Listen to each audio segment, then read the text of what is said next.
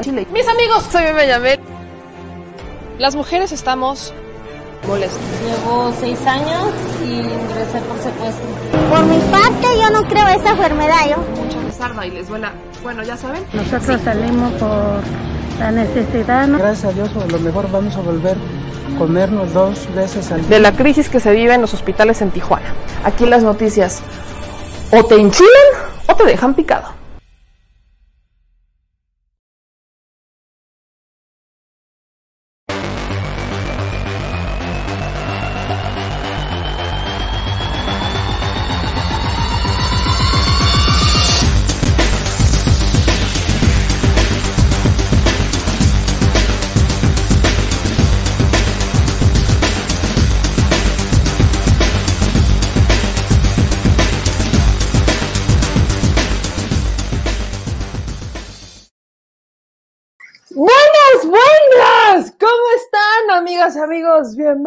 A la chile charla de lunes.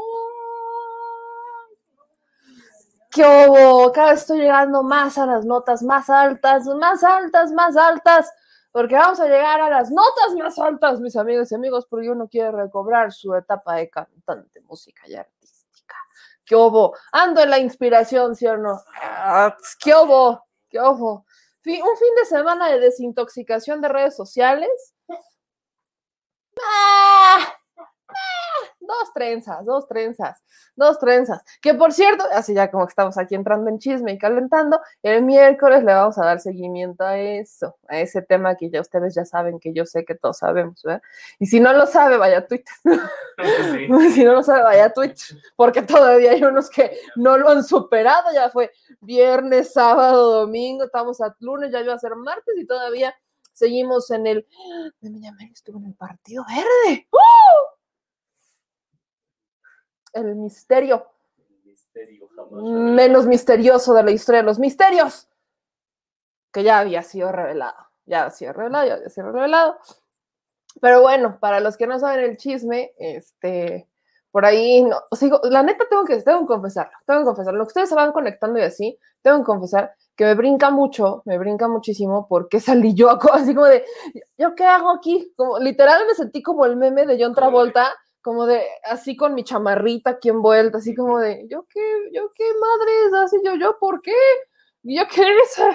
Pero, pues resulta que, ah, no sé cómo estuvo, ya, ya lo preguntaré, pero a raíz del debate que tuvo Julio Cerroa con Ricardo Sevilla en Sin Censura, y que después hubo ahí un malentendido con Doñito, que lo había invitado a su programa, pero por un malentendido de horarios no pudo llegar Julio Cerroa y demás, pues resulta que Julio Cerroa iba a revelar el día de hoy mentiras de Vicente Serrano y de Toño Ruiz y mi pasado negro y oscuro en el corruptísimo Partido Verde.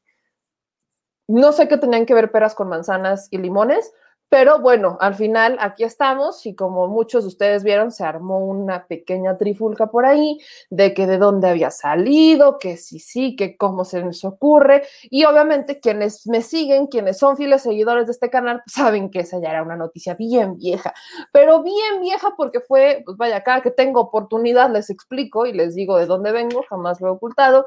A, raíz de, a raíz de eso hice un muy bonito hilo en Twitter, me inspiré me inspiré, me entró la nostalgia y les conté, por si no sabían de dónde vengo, ¿verdad? Y a dónde voy, básicamente, pues no sé. No, no sé, este, todavía no llegamos, pero el camino lo estamos trazando. Entonces, pues ya les conté en ese hilo. Y este, al día siguiente, no es cierto, el domingo, después de yo creo que mucha reflexión de Julio Cerroa, o quizás vio las redes, o no, no sé, no sé cómo estuvo. Después de haber si- este, sabido que estaba muerta su exclusiva.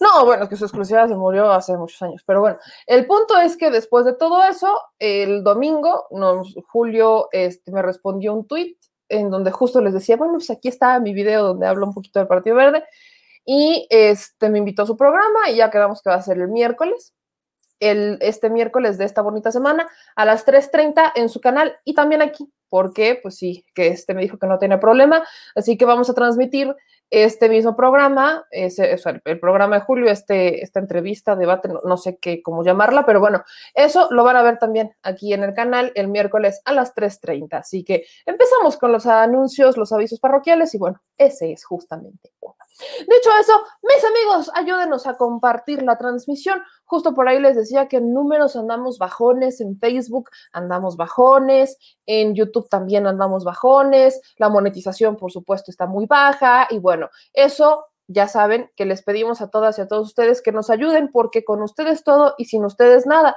¿Cuál es mi bendita congruencia? Bueno, mi bendita congruencia es que siempre me ha gustado estar cerca de la gente, esa ha sido como la el, el, sello que he tenido en el paso en donde yo he estado, entonces eh, ha sido política o ha sido en otros medios, justamente el tema es estar en donde está la gente, así que gracias a ustedes es que estamos aquí, gracias a ustedes es que podemos ir a la mañanera, gracias a ustedes es que hacemos investigación, de lo cual estoy muy contenta porque hoy ya le dimos claridad, claridad, mucha claridad a esta investigación que ya llevamos meses realizando y que ya próximamente podrán ver en este espacio. Y gracias justamente a su apoyo, gracias a lo que todos ustedes están haciendo por nosotros, es que podemos continuar con esto y muchas sorpresas, de lo cual también este, eh, tenemos sorpresas más adelante. En este espacio les hablaremos de una, de una próxima, de una nueva sección, ya nada más que el productor me diga si tenemos o no el video listo, pero más adelante les daremos el breaking de este, eh, de, de, este nuevo proyecto que iniciaremos en este su seguro espacio. Así que es gracias a ustedes. Por eso, como bien dicen los moderadores, ayúdenos a compartir la transmisión. Empecemos por lo más sencillo, no le cuesta absolutamente nada ayudarnos a compartir la transmisión hasta en el chat desinformador de las tías de WhatsApp. Y también gracias a todos los que nos cuestionan, nos critican, nos preguntan. Saben que esto es un completo libro abierto. Aquellos que nos apoyan con los superchats, muchísimas gracias porque es gracias a esos superchats que tenemos la oportunidad de compensar las monetizaciones cuando son bajas en tiempos como los de ahorita, en estos momentos Facebook y en YouTube. Y es gracias justamente a esos apoyos económicos que podemos seguir dándole para adelante. Les recuerdo también que no solamente pueden hacer aportaciones económicas a través de los superchats en YouTube o a través de las suscripciones mensuales en Facebook, sino que también pueden hacerlas a través de nuestro número de tarjeta Banamex, son mucho más directas y estas eh, las pueden hacer en cualquier espacio. Por ahí los moderadores ya tienen identificadas las tiendas a donde pueden ir a hacer las aportaciones económicas y también nos pueden apoyar, si también si lo quieren hacer también digital, a través de PayPal. La liga y la información está en la descripción de nuestro video de YouTube. Y voy saludándoles, Ofelia Jiménez. Este nos manda un super chat de 100 pesos y dice tanto alboroto por ese tweet, pero nunca dejarás de ser una gran persona, informadora, periodista y admiradora de los que te seguimos. Yo los admiro a ustedes, mi querida Ofelia, y muchas gracias por la aportación. Dice FJ y nos manda un super chat de 5 dólares, un advance a los cuates. Ahorita hablamos de los avances, cuéntenme tantito, me las carnes. Voy saludando a los demás. Este, Charlos, todos contigo, ya estamos al tanto. ¡Ánimo! Buenas noches, gracias por informar. Por ahí alguien me decía, ¿a poco investigas? Ah, pues sí, sí, sí, de vez en cuando, de vez en cuando se nos da, se nos quema un poquito aquí este, el chino, nos sale humo e investigamos, le pensamos, fíjate, uno pensaría que no, pero, pero sí, fíjense que sí. Este, no es un chupetón, es una alergia, oigan, no, no chiflen. Tiempos de pandemia y todavía no me ponen la rusa. Es que me va a tocar la rusa, ¿sabías? Me va a tocar la vacuna rusa, también me emociona mucho. Sí, me va a tocar la vacuna rusa. Pero bueno, vamos a entrar derechito y sin escalas a los comentarios del día de hoy, porque es una chile charla. Partamos de la consulta popular. Quiero primero eh, compartirles que eh, le agradezco muchísimo a mi querido Ricardo Sevilla porque eh, me contactó de regeneración y me compartió un manifiesto y me dijo, ¿quieres entrarle al manifiesto o no quieres entrar al manifiesto? Échale una leída y pues si te interesa, avísame y le firmamos. Y dicho eso, lo leí y se los quiero compartir, ya lo compartía en Twitter, pero quiero leérselos en este momento porque somos muchas personas las que nos sumamos a este manifiesto. Salió el día de hoy en el diario Regeneración Digital, por cierto, Regeneración aquí está Regeneración MX. Este es el manifiesto Muchas gracias a Ana Plasencia que nos manda un superchat de 10 dólares. Dice, vamos, meme con todo. Mi apoyo siempre que queremos en su trabajo. Y cuestionenos, es súper válido. Me encanta cuando nos cuestionan. Eso es necesario también para nosotros. Ahí les va. Siempre hay alguna llena maquinada de juez, poeta o crítico, lista a cantar las loas de lo que odia en el fondo de sus tripas. Julio Cortázar, Policrítica en la hora de los chacales. Durante décadas hubo un grupo de intelectuales orgánicos que oprimió a incontables poetas, novelistas, dramaturgas, cineastas, periodistas, fotógrafas, moneros, escultoras, músicos, bailarines, coreógrafas y artistas de diversas disciplinas, favorecidos por los gobiernos priistas y panistas. A lo largo de muchos sexenios recibieron contratos millonarios y puestos directivos en todas las dependencias del gobierno, y desde ahí ejercieron una dictadura que galardonaba y financiaba con recursos públicos a sus propias huestes.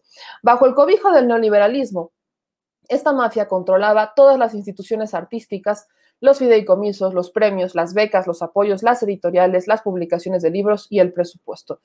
No conformes con recibir el patrocinio gubernamental, esta élite intelectual, diría yo, decidió ponerse al servicio del poder empresarial, financiada por el señorío económico, lograron monopolizar los medios de comunicación.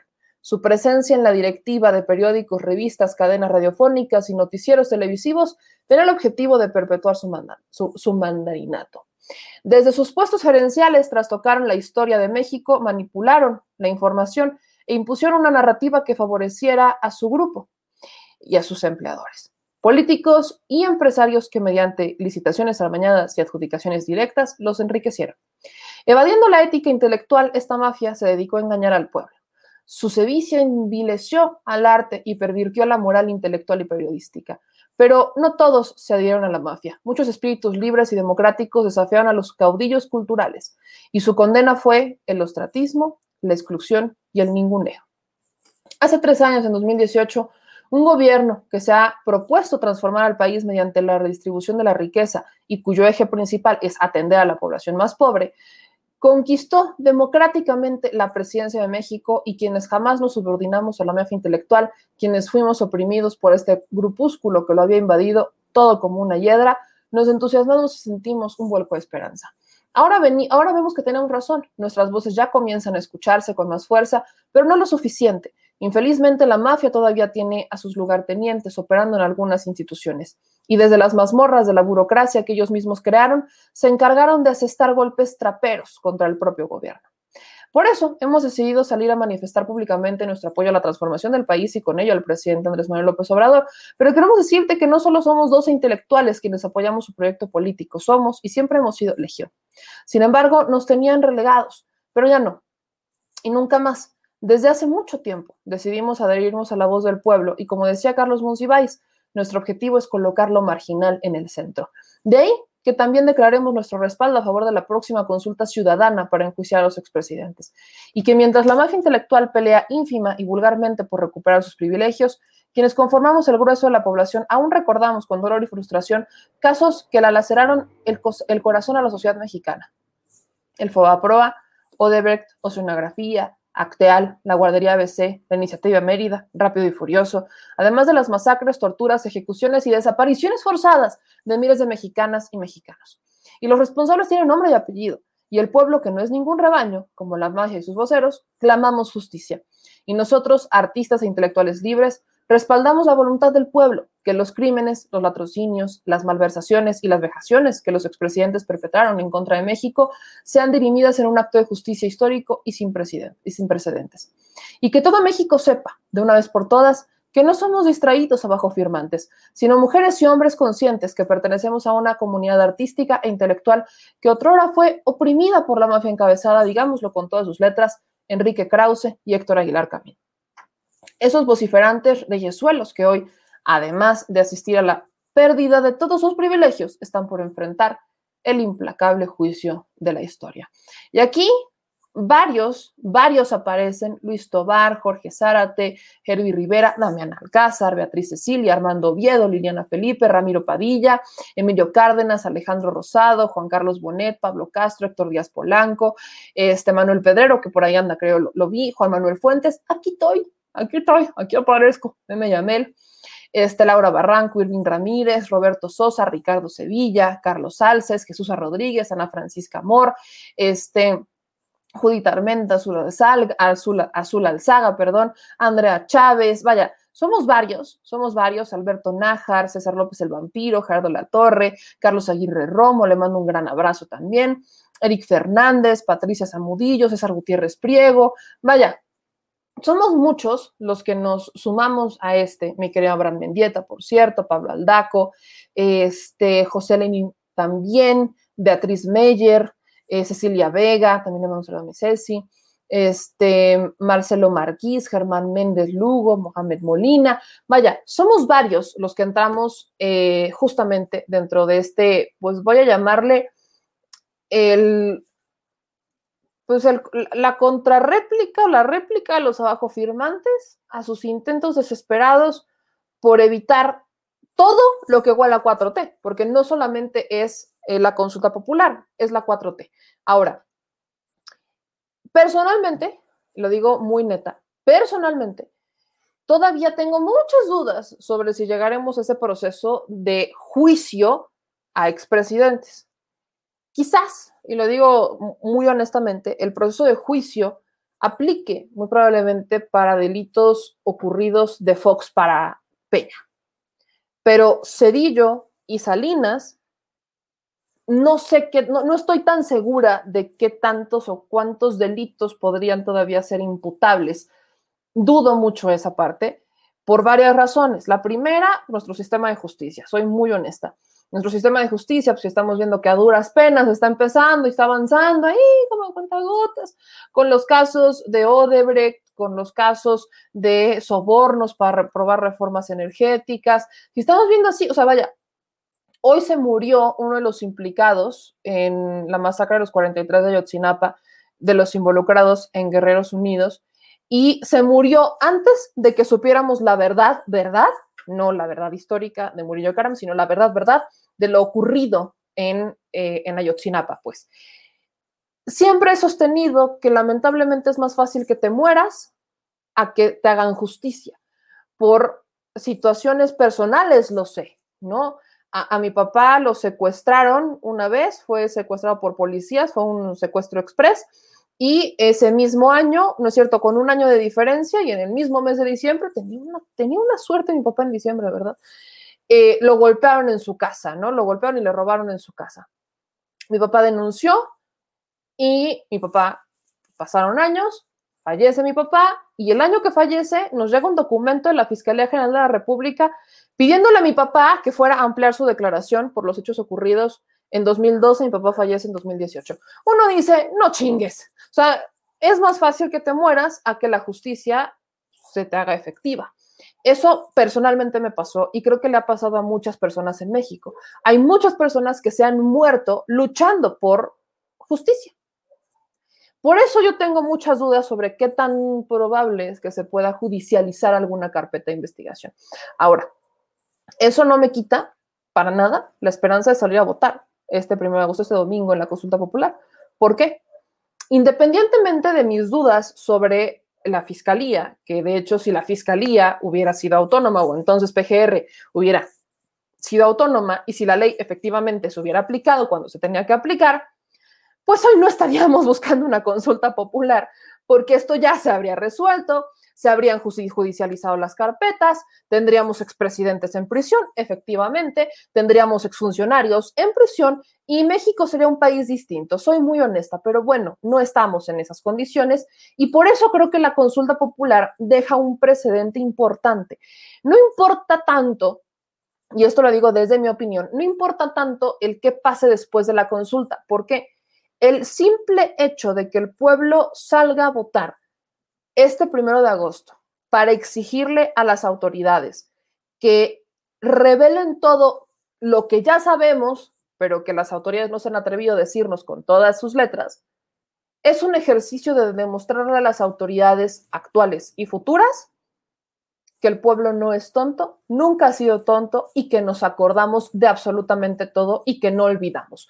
Este es un primer mensaje extremadamente fuerte e importante para las autoridades en cualquier dependencia y en cualquier nivel, porque le estamos diciendo, hey, tú que toda la vida has creído que yo soy un tonto, permíteme decirte que ni tonto ni desmemoriado, compadre. Me acuerdo perfectamente todo lo que ha pasado. Es meterle, en un segundo punto, meterle presión a la Fiscalía General de la República, porque imagínense lo que quiere decir tener a 37 millones de personas exigiéndote a ti, fiscal general de la República, oficialmente, que reveles todo lo que has querido ocultar por lo que hayas sido y que te pongas a chambear. O sea, no es lo mismo tener la presión esporádica de uno que otro tema, no, a tener la presión colectiva de 37 millones de personas, por decirlo menos, que te están presionando a ti, fiscal, por abrir carpetas de investigación y esclarecer asuntos políticos del pasado. Así de sencillo. Y por supuesto, es una presión para los personajes políticos del pasado de, pues ahora sí se van a saber las verdaderas decisiones que tomaron cuando ustedes nos decían que lo hacían por otras cosas. ¿Por qué lo menciono? México es un país que lamentablemente ha sido eh, perseguido por la injusticia y ha sido un país de montajes, porque el gobierno descubrió la manera en la que podía presionar a los medios de comunicación, que son los únicos que lo podían observar, revelar y que podían hacer eh, estas partes de te voy a vigilar, te voy a observar, te voy a criticar y le voy a decir al pueblo, o sea, te voy a ir a acusar con el pueblo. Y encontrar la manera de amedrentarlo y de comprarlo. Y los medios de comunicación encontraron en esta extorsión o en este delito una manera de vivir. Entonces, los medios de comunicación han sido eternos em, cómplices de los gobiernos y no solamente estamos hablando de los delitos o de los crímenes más mediáticos de los últimos años. Hablamos de delitos y de crímenes que han sido visibilizados por la ciudadanía eternamente. Se imaginan, digo, conocemos lo que ha pasado, pero se imaginan que se pudieran establecer eh, que históricamente, ¿no? El pueblo de México conociera los motivos reales de Tlatelolco, ¿no? De qué es lo que pasó en el 68, que qué es lo que pasó en el halconazo, o sea, que de verdad que el gobierno tuviera los pantalones por primera vez de reconocer lo que los ciudadanos saben, pero que el gobierno con esa fuerza diga, hey, esto es lo que pasó, por eso se decidió, estos son los expedientes, aquí está el archivo eh, histórico, esto es lo que dijo, estas son las declaraciones, estos fueron los implicados. Vaya, eso es cambiar por completo la historia un adoctrinamiento que se le ha dado a los mexicanos de toda la vida, una versión de la historia que se les ha dado a los mexicanos como para tenernos tranquilos, tenernos calmados. Eso, de eso particularmente, que por primera vez un gobierno se atreva a reconocer públicamente esto, es darle muchas herramientas al pueblo de México y ese es un mensaje bien fuerte, porque vamos, los que todavía no estaban convencidos, se podrían convencer en este momento de quién en realidad es el PRI y el PAN, de quién es el PRD, de quiénes son los personajes que incluso hoy por hoy podrían estar en algún cargo público. ¿Quiénes son en realidad y qué hacen ahí? Y ese es el mayor temor que tienen los políticos, al menos aquí en México. Quizás en todos lados, ¿no? Porque, bueno, no, uno, no, la política es cochina por todos. No conozco un solo lugar donde digan, ay, la política. No. ¿Por qué? Porque las aspiraciones de poder y la ambición y todo esto son factores que corrompen a la gente. Pero independientemente de esto, creo que es muy fuerte el mensaje de decirle a, a los ciudadanos, esta es la verdad, aquí están, estos son los documentos, ten. Ese ya es un proceso verdaderamente necesario, porque se van a caer muchas máscaras y al final el poder siempre lo ha tenido el pueblo, pero se imaginan tener todas estas herramientas, todo este conocimiento oficial reconocido por el Estado en nuestras manos y que cuando salga Vicente Fox a decirnos, es que no sé qué, pinche loquito, no sé qué, agarremos eso y le digamos periodicazo en telocico, así, literal, cállese, vayas a sentar, por favor. Y que incluso esto, vaya, quizás, vaya, eh, saquemos del costal el tema del juicio que termine en la cárcel, pero muchas veces les he dicho que el rancho de Vicente Fox es un rancho que se construyó con el dinero de los mexicanos. Se desapareció una auditoría, la última auditoría de Vicente Fox, y en esa auditoría había un recurso de los pinos que para los últimos años de Vicente Fox había una partida para ganado, para plantas, y uno decía, bueno, ¿por qué en el presupuesto de los pinos, o sea, el de la oficina de los pinos, tienen dinero para ganado. ¿por qué en el presupuesto de los pinos tienen dinero para plantitas y árboles? Seguro nos van a decir para plantarlos en los pinos, en las cabañitas que construyó Vicente Fox, pero era un presupuesto en particular, una partida en particular que desapareció con la llegada de Felipe Calderón. Esa partida no existió. Y entonces ahí es cuando se, des, se desmiente o se desmitifica esto de, ah, y es que era para los pinos. ¿Que para dónde se fue ese dinero? Para su rancho. Entonces, Felipe Calderón después llega, y por supuesto llega a encubrir a, eh, a Vicente Fox. Y luego Enrique Peña Nieto llega a encubrir a Felipe Calderón y a continuar gran parte de sus decisiones. Pero todo esto se ha venido orquestando de forma sistemática y las autoridades lo han estado protegiendo de forma sistemática porque en este país existía como un pacto secreto de tú entras, yo te voy a cubrir las nalgas, tú entras, yo te voy a cubrir las nalgas, no pasa nada. Y venía que si el tapado, el destapado, y venían los convenios, etcétera. Entonces, todo eso estamos a punto de ver que se rompa. Y eso es histórico. En un país en donde durante años nos han estado diciendo, es que esta es la verdad histórica. Y los medios te la quieren vender como la verdad histórica. No, es que esta es la verdad histórica. ¿Por qué? Dice el gobierno, es la verdad histórica. Aquí está. Estamos a punto de ver cómo se rompe eso y por eso es tan importante participar en la consulta popular. Independientemente de si tenemos dudas del fiscal o no, el proceso de esclarecimiento es histórico. Tiene el valor de darle herramientas al pueblo que todavía se ha dejado vender, o se ha dejado comprar, perdón, por las autoridades o por los políticos viejos, que hoy cuando vemos que sale Enrique de la Madrid a decir que quiere ser presidencial o que quiere ser candidato en el 2024, te recuerda un poquito quién es su papá, Miguel de la Madrid, presidente de México. ¿Qué hizo Miguel de la Madrid? Y después, ¿qué hizo Enrique de la Madrid? Vivir a la sombra de un apellido. Fue secretario de Turismo. Ajá, y luego, ¿qué ha hecho de verdad Enrique de la Madrid por los mexicanos? ¿Qué ha hecho Enrique de la Madrid por su gente? ¿Qué ha hecho Enrique de la Madrid que no sabe vivir de un apellido? Ese es el punto. ¿Qué realmente, qué tanto conoce el exsecretario de Turismo de los mexicanos?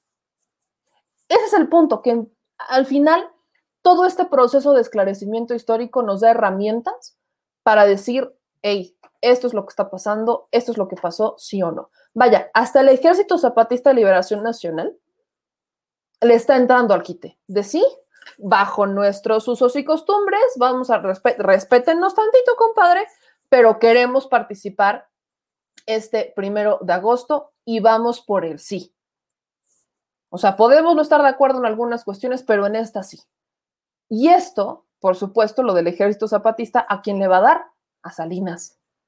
Directamente se va a relacionar con Salinas de Gortari, porque hay que recordar que fue Salinas de Gortari quien mandó a hacer las negociaciones y los tratos de paz y que sí, que no, y luego le tocó a Cedillo, y bueno, ¿qué pasó entre Salinas y Cedillo y luego Calderón y luego este, y luego este Fox y luego Calderón y luego Peña Nieto? Bueno, ahí está el ejército. ¿Qué, qué, qué hace el ejército? ¿Por qué sigue?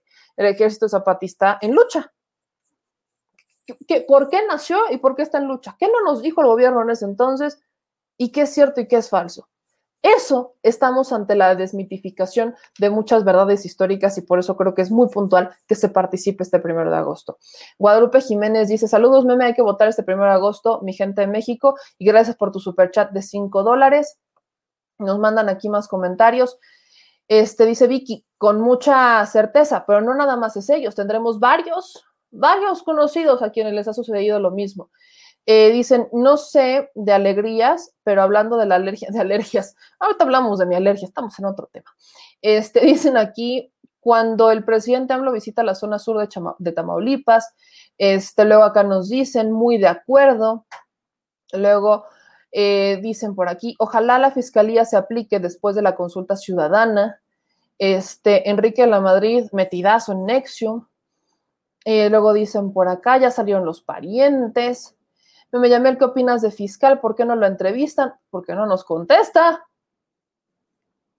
Si ni una triste solicitud de información me puede contestar la fiscalía, ¿qué me va a contestar el fiscal? O sea, hemos buscado el fiscal, ¿no? Hemos buscado la Fiscalía General de la República, pero es que como no somos Aristegui, ¿con quién salió? Con López Dóriga, Ciro y Aristegui. Y ya. Imagínense nada más.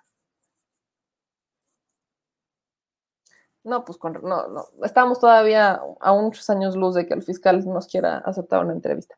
Pero bueno, ahora, el punto aquí es que, dicho esto, puesto sobre la mesa la importancia de la consulta popular, el Instituto Nacional Electoral es clave para que esto ocurra, ¿no? Porque en algún momento dijeron, es que la consulta no es, las consultas populares no sirven, ¿por qué no las hace el INE? Y después dijeron, es que ¿por qué las va a hacer el INE? Si sale bien costosa. Y luego dijeron, es que el presidente le dio mucho dinero para la consulta popular. Y yo, bueno, todo esto es falso.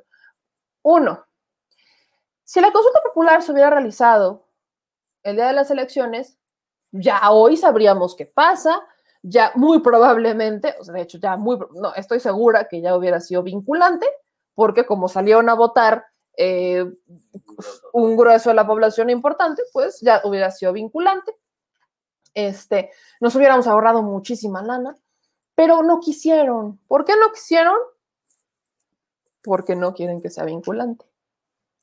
Todos los que hoy le están diciendo a usted que no salga a votar son la razón perfecta de por qué hay que salir a votar.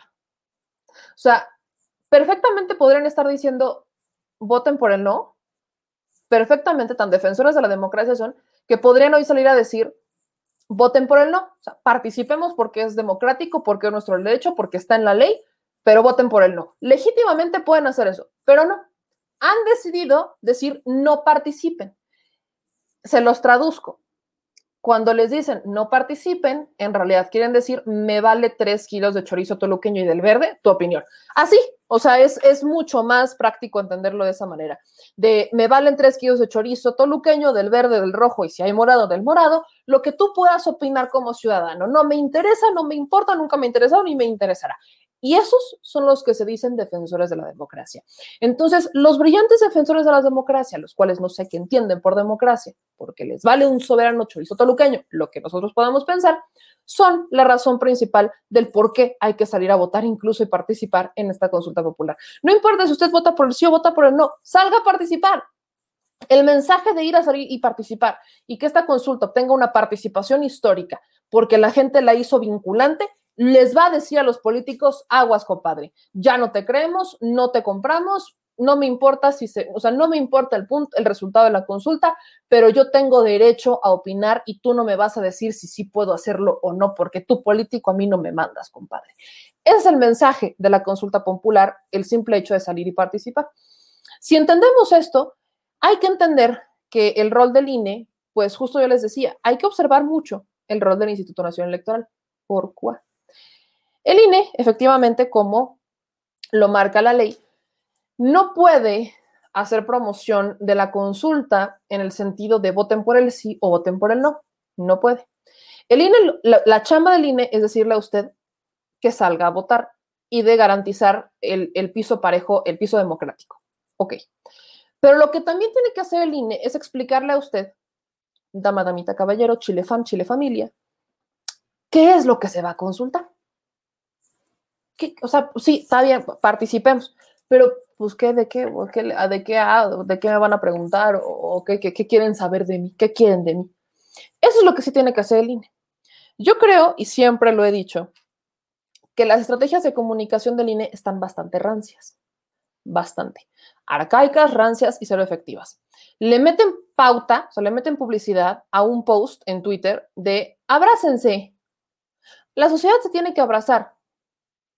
¿Saben qué es lo peor del caso? Que si somos literales y aplicamos la misma estrategia que aplica eh, la oposición en este país, si es que le podemos llamar oposición, es que nos tendríamos que haber ido encima del INE por simplemente haber dicho abrácense ciudadanos, cuando su punto en esa publicación era únanse ciudadanos, pero como utilizaron el término abrazarse en medio de la pandemia, no entiendo por qué la oposición no se le fue encima cuando el presidente hizo una referencia similar al abrazos no balazos y es que el presidente anda pidiendo abrazos en plena pandemia. No entiendo por qué no lo, con unos sí, con nosotros no, pero bueno, eso hay nada de otro costar. El punto es que así de mala es la estrategia de comunicación del INE, en donde pautan una publicación que no tiene mucho sentido. Entonces, el INE, en vez de primero, posicionar, sale a votar la consulta popular y van a estar todas las medidas sanitarias garantizadas, sana distancia. Ah, en vez de hacer eso primero, tendría que haber empezado por qué es la consulta popular. ¿Por qué vamos a hacer una consulta popular? ¿Qué se va a consultar? Desde mi opinión, esa tendría que haber sido los primeros spots del INE, del qué es lo que se va a consultar. Oficiales, los spots oficiales. Y se fueron con la operativa. Se fueron, exacto, se fueron con la parte operativa de cómo votar y qué sí y qué no. O sea, nada más se fueron con la parte operativa, pero no, no explicaron en un inicio qué es y qué, o sea, cómo surge, de dónde surge y qué se va a preguntar.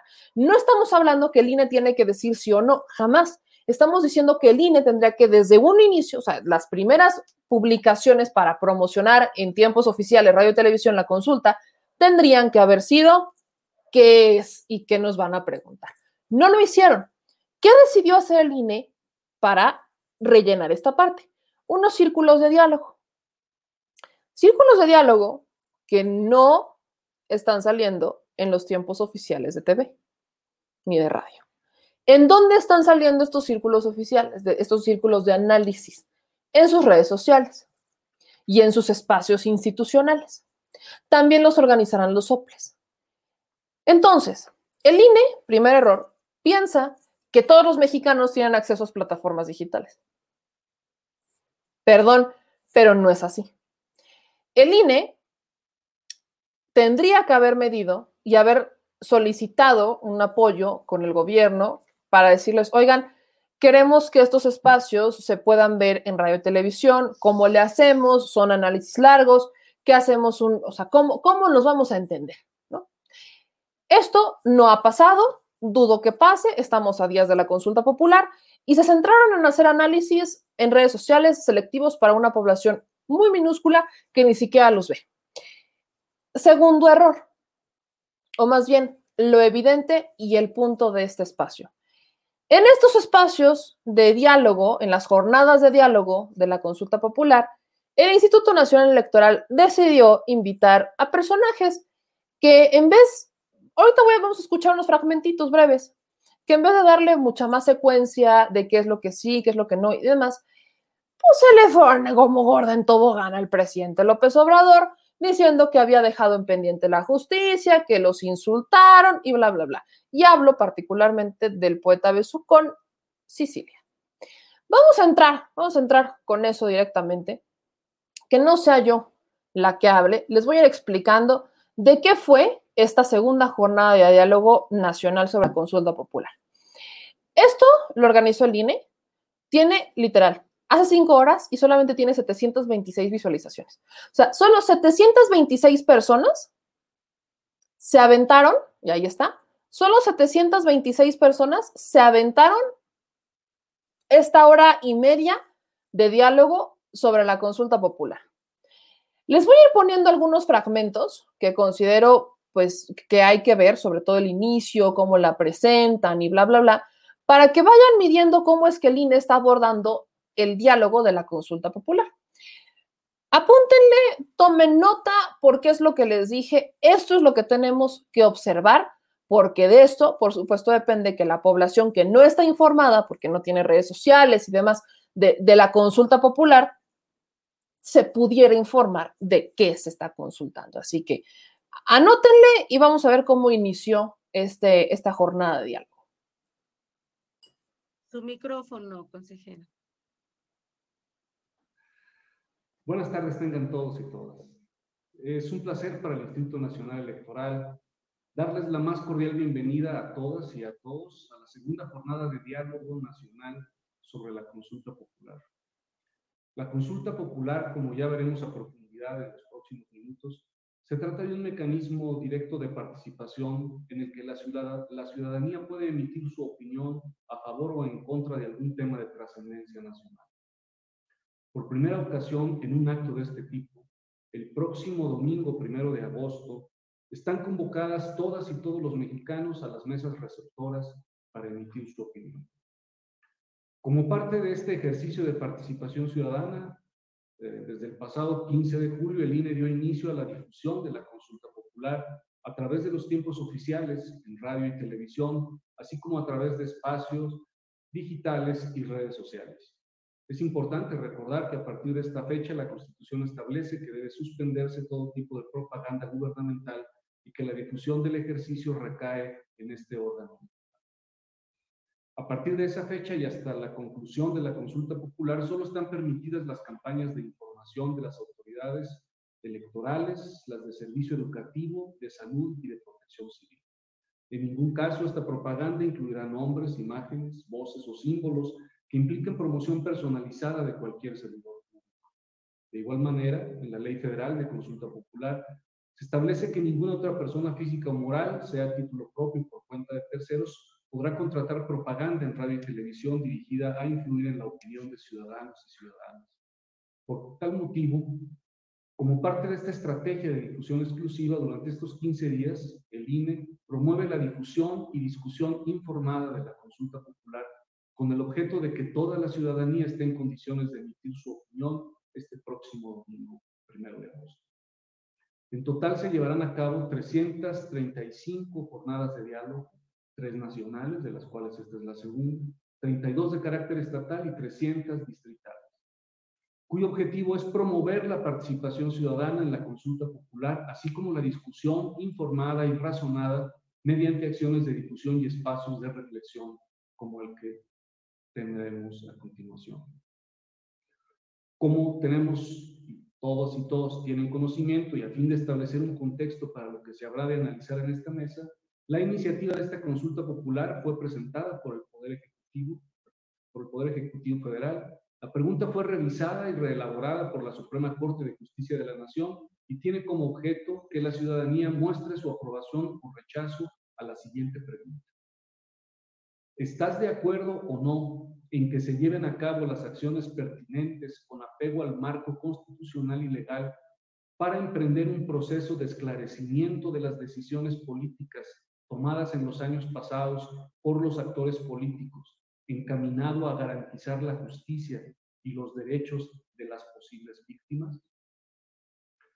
Finalmente, es importante comentar que las intervenciones y puntos de vista de las y los especialistas invitados a estos espacios de reflexión son a título personal, por lo que no representan ni en lo individual ni en su conjunto la visión del Instituto Nacional Electoral. Sean bienvenidas y bienvenidos. Recuerden que durante la transmisión podrán ver en la descripción del evento y en las pantallas datos relevantes como cuál es la pregunta de esta consulta popular, dónde obtengo más información, dónde se ubicará mi mesa receptora para participar, dónde puedo consultar los resultados. Le doy el uso de la voz también a la consejera Dania Rabel, mi colega, para dar también una bienvenida a esta jornada de diálogo nacional. Muchas gracias. Ok, partamos de ahí. ¿Qué dice el consejero? Recuerda que solamente ellos son los que pueden utilizar los espacios para de forma oficial hablar de la consulta popular, que no lo pueden hacer ni los medios, o sea, los medios de comunicación, no, como si fuera veda electoral, no pueden pedir a favor a uno o a otro, los partidos políticos tampoco. Los únicos que pueden utilizar los espacios de radio y televisión para difundir la consulta popular son los del INE. Y entonces deciden que van a hacer estas mesas para darle sentido a la gente, donde pueden obtener más información y demás. Y entonces deciden que es una brillante idea, eh, pues traer a personajes, por ejemplo, Vianey Esquinca, que va a ser la moderadora de estas mesas de, de diálogo, pues, y van trayendo a distintos personajes. En un primer punto traen a Isher Cisneros, que es periodista. Creo que ella es un poquito más eh, eh, congruente con lo que se va a decir. Vamos a escuchar un poquito de lo que dice Ishel Cisneros, porque es lo que le da un poco de sentido, quizás. Vamos a, vamos a entrarle, yo no les voy a dar como todos los spoilers, pero escuchen lo que dice Ishel sobre la consulta. Sientan acompañadas y animadas en su doloroso caminar, pero su paso, su ritmo, su velocidad, su compañía y su destino corresponde a ellas y solo a ellas decirlo. Sí, está también el riesgo de que el oficialismo use esta consulta popular para avalar otras consultas falsas con las que han cubierto el carácter depredador de sus megaproyectos en los territorios de los originarios. Bueno, esas no fueron consultas. Justo eh, mm, me emocionaba empezar con esto, porque las palabras, incluso como está redactada la pregunta que avaló la Suprema Corte de Justicia de la Nación, es difícil entenderle y eso es una realidad. A lo mejor en un espacio como este puede ser que no, porque están mucho más empapadas y empapados de las legislaciones de nuestro país y de nuestra constitución, pero a la gente allá afuera, eh, si le lees la pregunta que ya eh, nos hizo favor de mencionar el consejero eh, Martín Faz, la verdad es que está bastante rebuscada y, y, tiene muy poca cercanía con lo que la gente está buscando con esta pregunta, que es justicia para las víctimas, como bien lo dicen las y los zapatistas en uno de los comunicados que acaban de sacar. A mí lo que me interesaría mucho de este espacio es que supiéramos explicarle a la gente ¿Qué es? ¿Qué, ¿Por qué estás votando? Y para eso también tendríamos que preguntarle a la Suprema Corte de Justicia de la Nación que además eh, organizaciones muy importantes en este país y colectivos muy importantes en este país, incluso también ciudadanas y ciudadanos como eh, Elementa, la organización Elementa y la organización Justicia Transicional MX y eh, la activista de derechos humanos Calicho Estofie, le preguntaron a la Suprema Corte cuáles eran los alcances reales de esta pregunta. ¿Por qué? Porque si vas a la calle y volteas a ver los carteles que han pegado, dice que con esta consulta vamos a enjuiciar a los expresidentes y a ciertos expresidentes. Pero si lees la, si lees la pregunta que aprobó la Suprema Corte de, la Justicia de la Nación, no necesariamente te queda claro que eso es lo que va a suceder y que solamente con esta pregunta se pueden enjuiciar a esos expresidentes. Entonces, me parece muy importante estos ejercicios que están haciendo organizaciones y ciudadanos, preguntándole a la Corte cuáles son los alcances reales de esta consulta, cuáles son los alcances reales de que la gente vote por el sí, pero también cuáles son los alcances reales de que si esto eh, fuera eh, votado por el no. Entonces, creo que hay mucho que podemos trabajar al respecto y lo que me gustaría en este espacio es que todos eh, ustedes que van a hablar después de mí nos den un poco de luz a la ciudadanía y ahí me voy a incluir yo también para dar algunos comentarios sobre lo que yo considero que esta pregunta hace para que la gente pueda votar realmente y sentirse segura que cuando vaya a votar por el sí o vaya a votar por el no, sepa por qué votó y después de que votó, qué va a suceder cuando votó. Y no nada más se quede en esta retórica eh, que, que, nos han implantado muy específica sobre los expresidentes. al final, creo que este ejercicio de consulta popular es sumamente valioso. Este ejercicio de consulta popular llegó ahí tras la lucha de muchas y muchos ciudadanos en este país que lograron que se legislara al respecto de la consulta popular en este país y que se hiciera vinculante además las decisiones de las consultas populares en, en este país. Y eso eh, creo que tenemos que decirlo con todas sus letras. Nosotras y nosotros vamos a poder ir a votar este primero de agosto porque hay muchas personas que estuvieron empujando para que pudiéramos participar. Y esto es lo que podemos hacer en esta consulta popular. Ya me quedan muy poquitos este, segundos, pero eh, en el segundo... Va, estoy de acuerdo. Debo decir que estoy de acuerdo en cierto punto con, con Michelle Cisneros porque uno, la la pregunta que pone la Suprema Corte no delimita que se pueda, que solamente se vaya a juzgar de Salinas a Peña Nieto. No, no lo delimita en un espacio de tiempo. Eso lo hace Morena, ¿no? Eso lo hace mucho más Morena, pero particularmente la, la pregunta original era, era, o sea, la pregunta original por la que más de dos billones de mexicanos, incluso la pregunta original que el propio presidente López Obrador solicitó, no mandó para que se hiciera consulta, sí la delimitaba.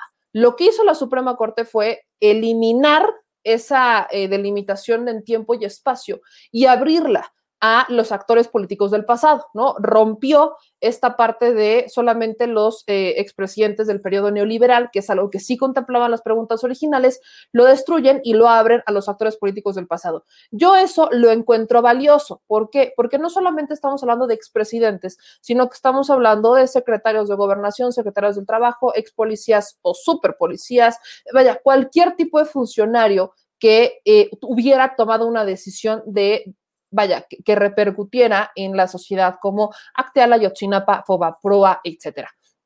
Entonces, no hablamos solamente de un espacio-tiempo delimitado y ya, que la campaña que se está haciendo es justamente por ellos, sí, pero ¿por qué por ellos? Porque muchos de los delitos que ocurrieron dentro de ese periodo todavía pueden ser judicializables. Si nos vamos más para atrás, es mucho más complicado que se puedan judicializar algunas carpetas de investigación por la... Eh, por el tiempo, que porque ya muchos habrían prescrito. Si vaya, si desde el tiempo de Salinas ahorita estamos hablando que ya pudieron haber prescrito varios delitos, si nos vamos más para atrás, Díaz Ordaz, imagínate Miguel de la Madrid, ya nos, eh, López Portillo, bueno, estamos hablando de muchos años y muchos delitos que se puesta, por supuesto se cometieron dentro de esos periodos, pero que ya no serían judicializables.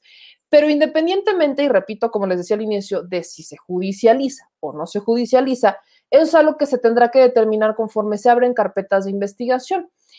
Eh, ahí es en donde también entra mi duda de si se abrirán o no se abrirán. Lo que es un hecho, lo que es indudable, es que entraremos en un proceso de esclarecimiento de hechos que a los ciudadanos nos va a dar herramientas y va a cambiar la historia. De eso estoy segura y de eso creo que todos estamos seguros. De la parte de la judicialización, pues dependerán varias cosas, de si todavía son judicializables los delitos, las carpetas y no solamente hablamos de los expresidentes. En esa parte estoy totalmente de acuerdo con con Michelle y creo que sí tenemos que tener esta certeza de que lo único que tenemos seguro al 100% con la consulta popular de este primero de agosto es que de ser vinculante, los mexicanos tendremos en nuestra mano el poder y estaremos presionando a las autoridades para que se esclarezcan muchas cosas del pasado.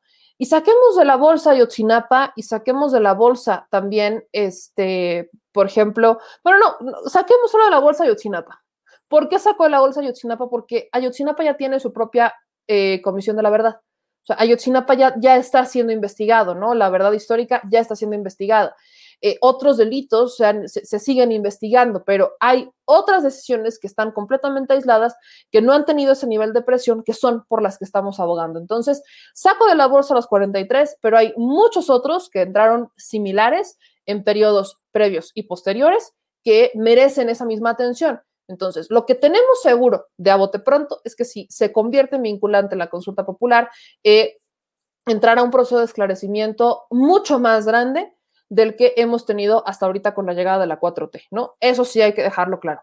De ahí a que se haga un juicio, juicio como tal de verlos en la cárcel, lo veo complicado por prescripción de delitos e incluso, eh, pues vaya, recursos del fiscal y la voluntad del fiscal porque la propia consulta sí presiona, pero no dice, no, no tiene la palabra literal en la pregunta de la consulta de que se abrirán carpetas de investigación. De lo que sí habla es de un proceso de esclarecimiento para conocer la verdad de decisiones políticas que se habrían tomado por actores políticos del pasado, ¿no? Eso sí viene en la pregunta de la consulta y lo que tenemos por hecho es que se va a hacer un proceso de esclarecimiento que nos va a dar a los mexicanos herramientas históricas. Pero este punto que tiene, eh, que, por supuesto eh, tiene Shell, es un punto que sí hay que dejar claro, independiente, independientemente de la presión que querramos los ciudadanos. Ahora, Ricardo de la Peña, presidente ejecutivo de ISA Investigaciones Sociales Aplicadas, tiene un punto de vista distinto y por supuesto voy a llegar a Sicilia, porque con Sicilia el INE consolida, ahora sí se habían tardado en hacerlo, consolida estas perspectivas y yo ahí creo cuál fue, y lo digo en serio, la falla del INE y es la, pregunta que le decía al productor antes, o sea, justo hice una terna y le dije, ¿A quién crees que invitó el INE para estas mesas de análisis o de diálogo sobre la consulta popular? Y el producer bien inspirado, yo no sé qué, se fumó, porque me dijo a Lina, a Omar, Ariadna, no sé, Regina Orozco, Damián Alcázar. No, no sé, no, tampoco pensemos tanto. El día que el INE haga eso será el día que el INE por primera vez le reconozca a los ciudadanos y se entrega a los ciudadanos. Pero pues paremos de contar, estamos muy lejos de ese escenario todavía, ni reforma tienen que los obligue. ¿A quién invita? A periodistas, a, este, a organizaciones y al poeta Besucón.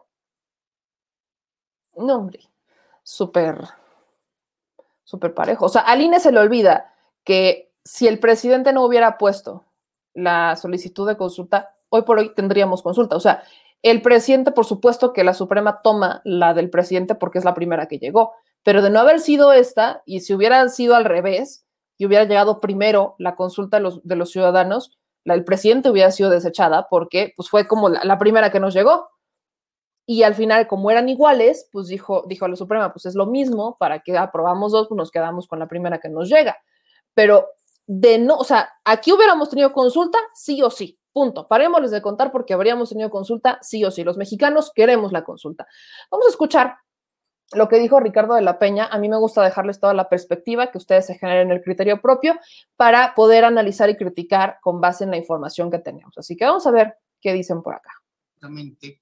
A las fórmulas para la elección de representantes, sino que también deben tomar en cuenta la posibilidad de que el ciudadano participe en expresar su opinión o, en su caso, en determinar el sentido de las políticas públicas que pudieran llevarse a cabo.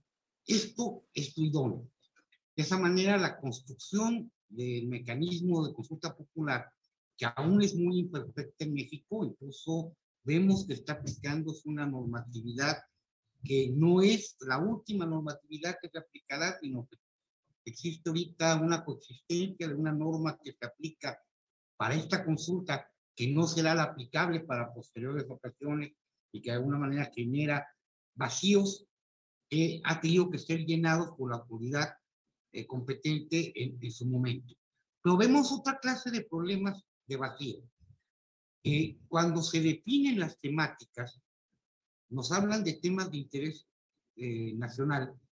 Y cuando encontramos la pregunta, encontramos una eh, problemática para poder asumir que es de interés nacional lo que se está consultando, o el sentido y significado exacto de lo que se está consultando y las consecuencias que puede tener que provocan una ambigüedad respecto a qué estamos consultando y para qué.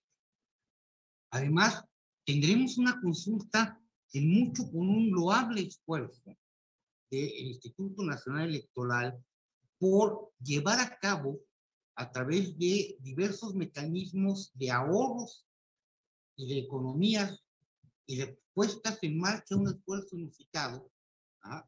la realización de instalación, bueno, de, entrada de la organización, preparación, selección y capacitación de personas que concurrirán a las mesas de recepción de, de, las opiniones de los ciudadanos y para la colocación de estas mesas de recepción sin un presupuesto que garantice que efectivamente se pueda dar este tipo de ejercicios con las condiciones idóneas que debían ser propias este tipo de ejercicios.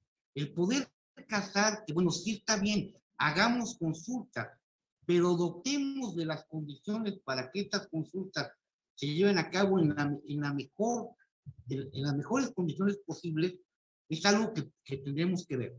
Es verdad que la Autoridad Electoral Administrativa Nacional ha logrado cumplir su función de poner mesas de recepción en la que podrá cada ciudadano mexicano concurrir a votar y contará con una papeleta en la cual podrá expresar su punto de vista, pero no que tendrá la dispersión que pudo tenerse para la elección constitucional reciente, ni las condiciones óptimas que debieron tenerse para poder realizar estos ejercicios.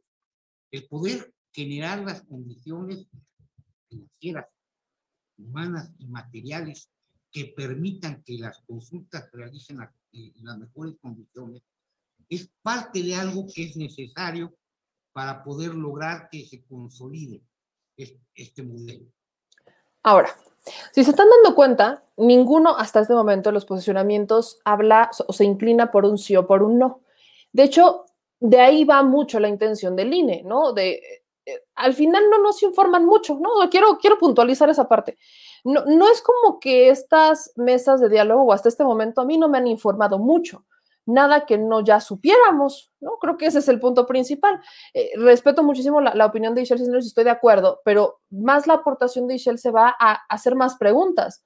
de qué va a pasar si es vinculante, si no es, qué pasa si se vota por el sí, qué pasa si se vota por el no, hasta dónde tiene capacidad de llegar esta eh, consulta popular.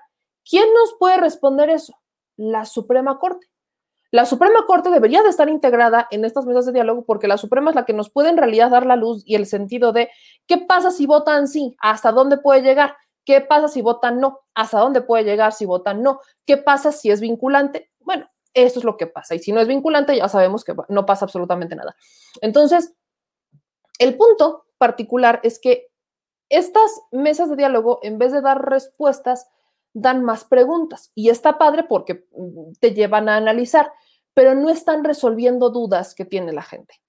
Aquí eh, nos están diciendo algo básico, que es, se le tendría que haber dado más presupuesto para garantizar que fuera vinculante. O sea, quieres que sea, o sea, el punto aquí es que sea vinculante. Entonces, gobierno federal, dale más presupuesto.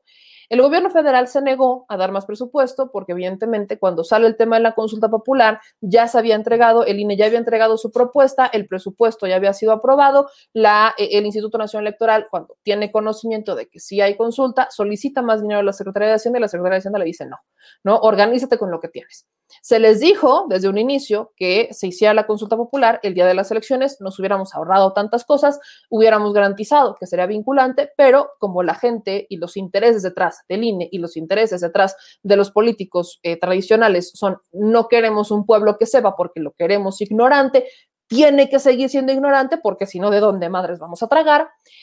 Pues decidieron que no fuera así. Esto es muy literal, ¿no? Eh, entre un pueblo más ignorante sea, sus políticos, pues mejor tragan, así de simple, no hay tampoco mucho que buscar hubo mucha y hay mucha campaña porque la consulta popular no se realice, en ese momento era mucho más intensa, entonces, bueno, el resultado es este, el gobierno federal no va a sacrificar eh, la forma en la que ha estado buscando distribuir el presupuesto, porque aparte el INE estaba solicitando 1.500 millones de pesos para la consulta popular y resulta que con 500 millones eh, lograron poner 57 mil mesas receptoras y va a haber 2.000 boletas en cada mesa receptora.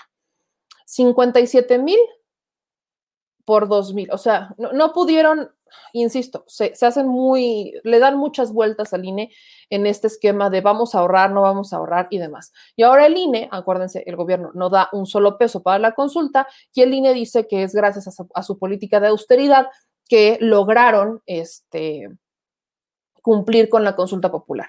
Y aquí el cuestionamiento es, bueno, es un proceso necesario. Hasta este momento todos están a favor de la existencia de la consulta popular, o al menos dentro de esta, este, dentro de esta mesa de diálogo del, INE, están de acuerdo con la existencia de la consulta popular, pero hay dos cuestionamientos. El primer cuestionamiento es hasta dónde puede llegar esta consulta popular o hasta dónde los ciudadanos eh, llegamos con la vinculación del resultado que sea de la consulta y el por qué no se están garantizando eh, los recursos para realizar la consulta. Opciones había, el INE no las quiso, nadie las quiso, eh, y bueno, aquí estamos trabajando con lo que tenemos. Y luego tenemos muchos más posicionamientos, particularmente tenemos el de eh, Fernando Castañeda Sabido, profesor investigador de la UNAM. Vamos a ver, aquí, aquí se empieza a poner bueno, vamos a ver qué dicen particularmente acá y después viene el tío Sicilia. ¿Qué significa la consulta en el marco de una democracia representativa? Em, en general, creo que hay escepticismo para muchas gentes que han pensado en la democracia hace mucho tiempo y han luchado en la democracia con las consultas populares por el peligro de que se abuse de ellas y que en muchos momentos terminan más bien fortaleciendo gobiernos autoritarios y no precisamente este, favoreciendo la decisión del pueblo y su participación.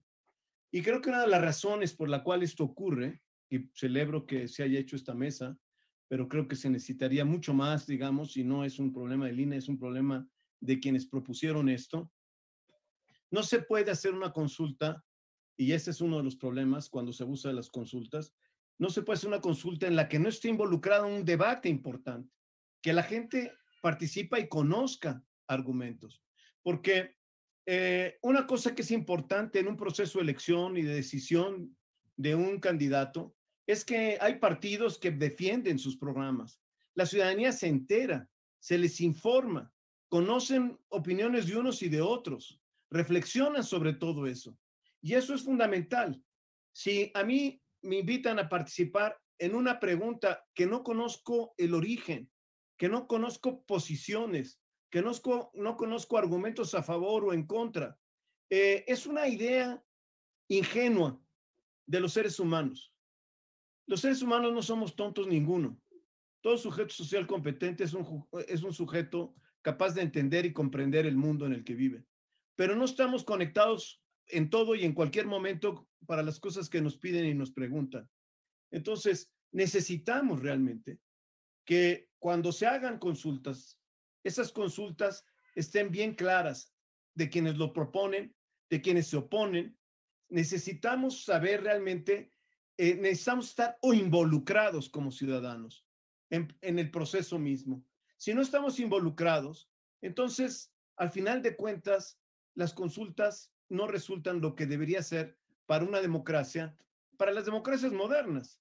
Porque sí, el problema de la consulta, de la consulta popular, el plebiscito, referéndum, etcétera, es sin duda una necesidad actual de las democracias. Hay un déficit de legitimidad en las democracias contemporáneas y se necesita de alguna manera una mayor participación de la ciudadanía y otras formas de participación. Una de ellas es, son consultas como esta. Hay otras formas, que se reconozca las organizaciones que participan y que actúan de manera cotidiana pidiendo y luchando por una por muchas agendas, desde eh, los desaparecidos hasta el problema del medio ambiente.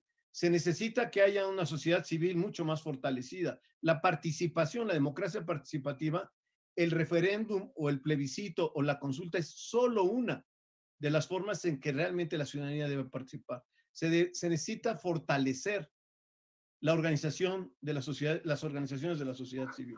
Se necesita que participemos eh, de muchas maneras en eso y entonces quizás estaremos más eh, enterados. O sea, ¿este hombre en dónde pinches vive? Perdón, o sea, perdón, ¿de dónde pinches vive?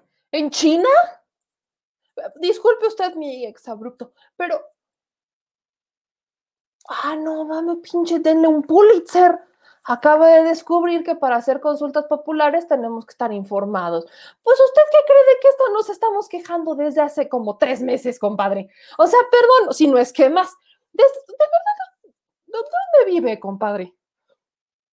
¿De qué nos hemos quejado los mexicanos que queremos una consulta popular? Uno, de que existe una intensa campaña para ni siquiera mencionar la consulta popular. O sea, deje usted el no para no mencionarla. ¿Cuántos medios de comunicación actualmente están tocando el tema de la consulta popular? Y los que lo están tocando, ¿a partir de cuándo empezaron a hablar de la consulta popular?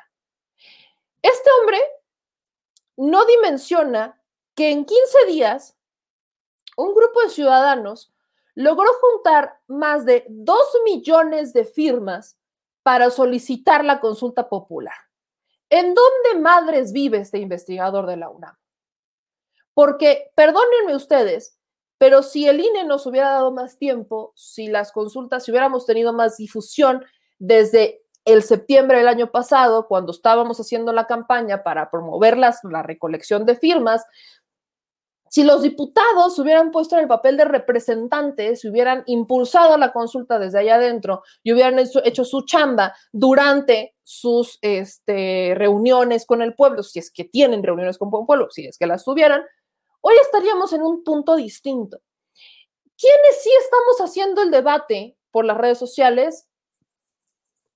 ¿Quiénes sí estamos participando en los debates y en la información de la consulta popular? Las redes sociales. No, no es en INE. No, no son los medios de comunicación tradicionales, no, no son los políticos y no, no, no, el presidente sí, pero vaya, el presidente ha sido muy claro con su visión. Perdón, pero ¿en qué México vive este hombre?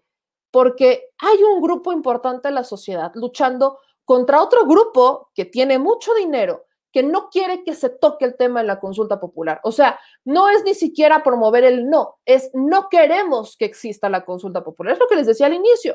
O sea, son los políticos que al final se dicen súper defensores de la democracia, pero que no quieren que la gente salga a votar porque no quieren que exista y existe una campaña con mucho dinero detrás presionando para que los medios de comunicación no hablen de la consulta popular o hablen a medias de la consulta popular sin informarle nada a la sociedad. Por supuesto, o sea, esto es lo que hemos estado pidiendo desde el año pasado sobre las consultas populares. ¿En dónde vive el señor o en dónde se informa el señor? Para emitir una opinión en donde va hacia un punto de es que deberían de existir estas, estos diálogos, millones de diálogos sobre la consulta popular. ¿En dónde ha estado el señor cuando Alina Duarte, Omar García y Adna Baena han estado recorriendo literalmente toda la República Mexicana promoviendo la consulta popular, promoviendo el debate, promoviendo el diálogo, promoviendo que la gente conozca y sepa qué es lo que se está haciendo, qué es, cuál es la pregunta? ¿Cuántas veces nos hemos quejado de la pregunta? ¿Cuántas veces se ha pensado exclusivamente en un sector así de chiquito de la población, así de diminuto de la población, pensando en que solamente ellos tienen la, tienen la obligación o el privilegio de hablar o no sobre la consulta. O sea, este señor en dónde madres vive, y lo repito porque ya me empecé a enchilar, como usted podrá ver, creo que es inaudito que eh, eh, este reclamo se haga como hacia la sociedad o se hace a los impulsores de la consulta popular porque es un reclamo que se le tendría que hacer al INE.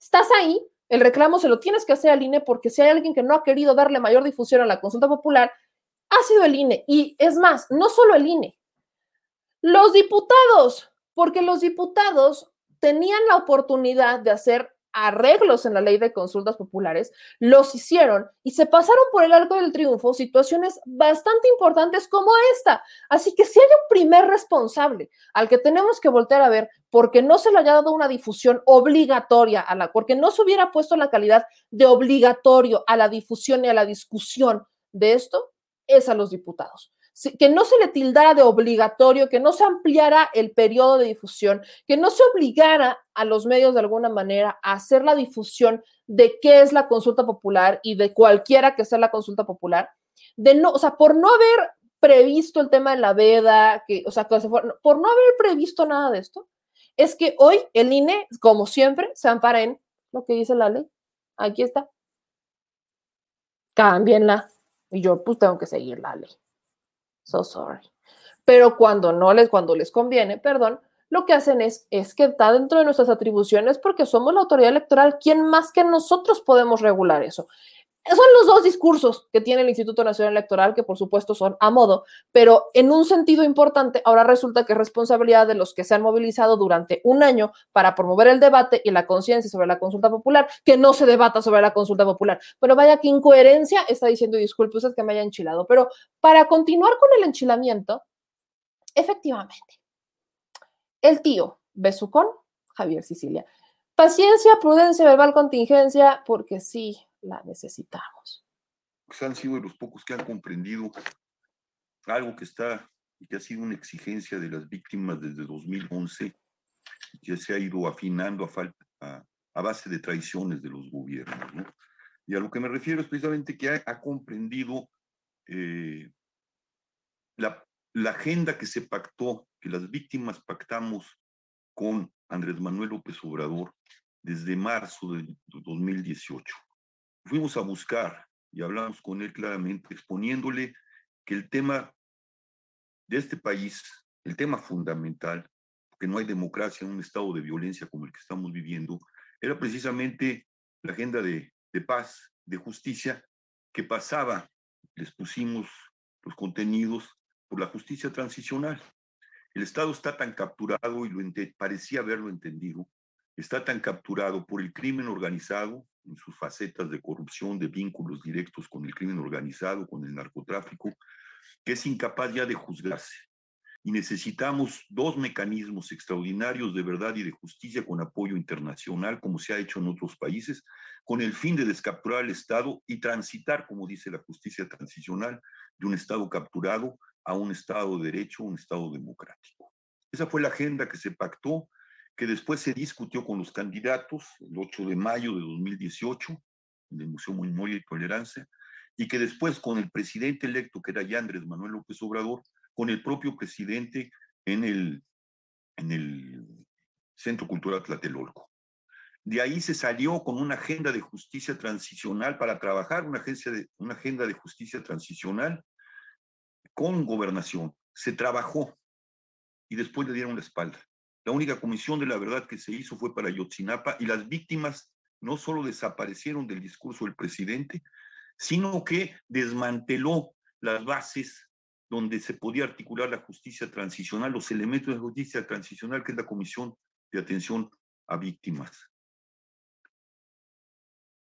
El enero de 2020 salimos en una caminata con esos documentos a pedirle al presidente que nos explicara.